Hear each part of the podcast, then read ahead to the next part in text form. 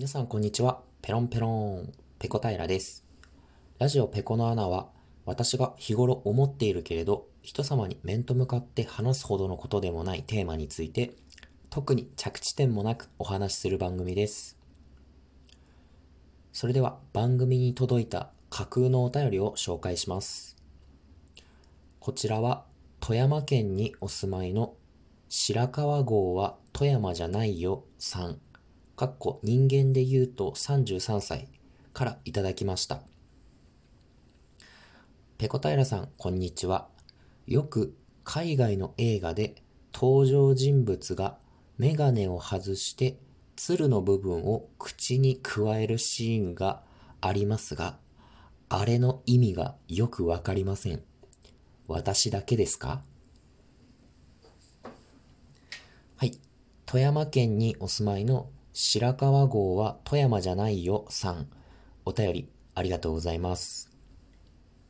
お便りの内容なんですが、洋画、海外の映画で登場人物がメガネを外してつる、え耳にかける部分ですね。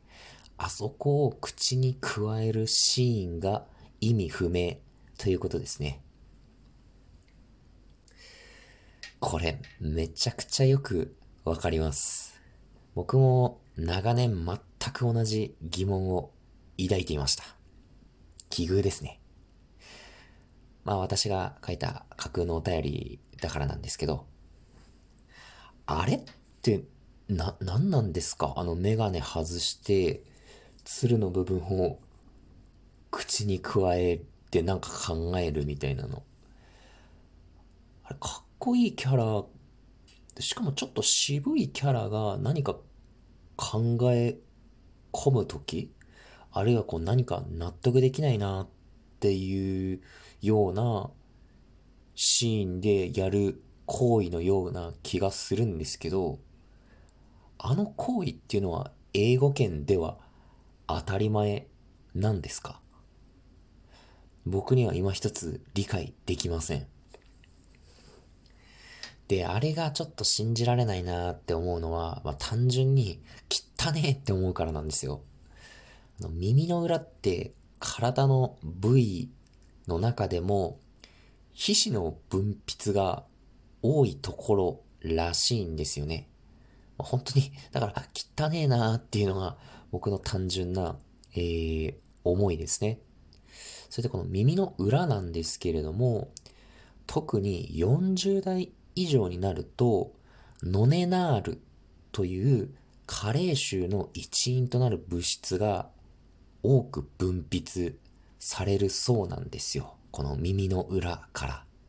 なので、メガネを外して、その鶴の部分を口に加えるという行為は、加齢臭の元になる物質をペロンペロンしているっていうことになりますよね。まあ、理解ができません。それで、海外の映画で思い出したんですけど、あの、靴を履いたまま、こう、キャラクターが、ベッドに仰向けに倒れ込むシーンってよくあるじゃないですか。こう、疲れ切って、あーって感じで後ろに仰向けになって、ベッドにバタンって倒れ込むシーン。あれも理解できないんですよ。靴を脱げと。そんで倒れ込んだまま、そのまま風呂入らないで寝ちゃったりするじゃないですか、そのキャラ。もう僕は、どんなに疲れてても、どんなに夜遅くても、風呂に入っって歯を磨かないと眠れないし、靴はおろか、靴下を履いたままベッドに入るのも理解できないんですよ。僕、めちゃくちゃ末端冷え性なんですよ。こう指先、手も足もすっごく冷たくなるんですけれども、真冬であっても必ず毎晩裸足で布団に入って寝ています。で、ここまで、まあ、ベッドだとか、そういったことに関連する話をしていて気づいたんですけれども、今、え真夜中の2時半です。明日も、無事朝寝坊が確定しました。はい。今日の配信はここまでです。次回やれたらやります。それでは、ペロンペロン。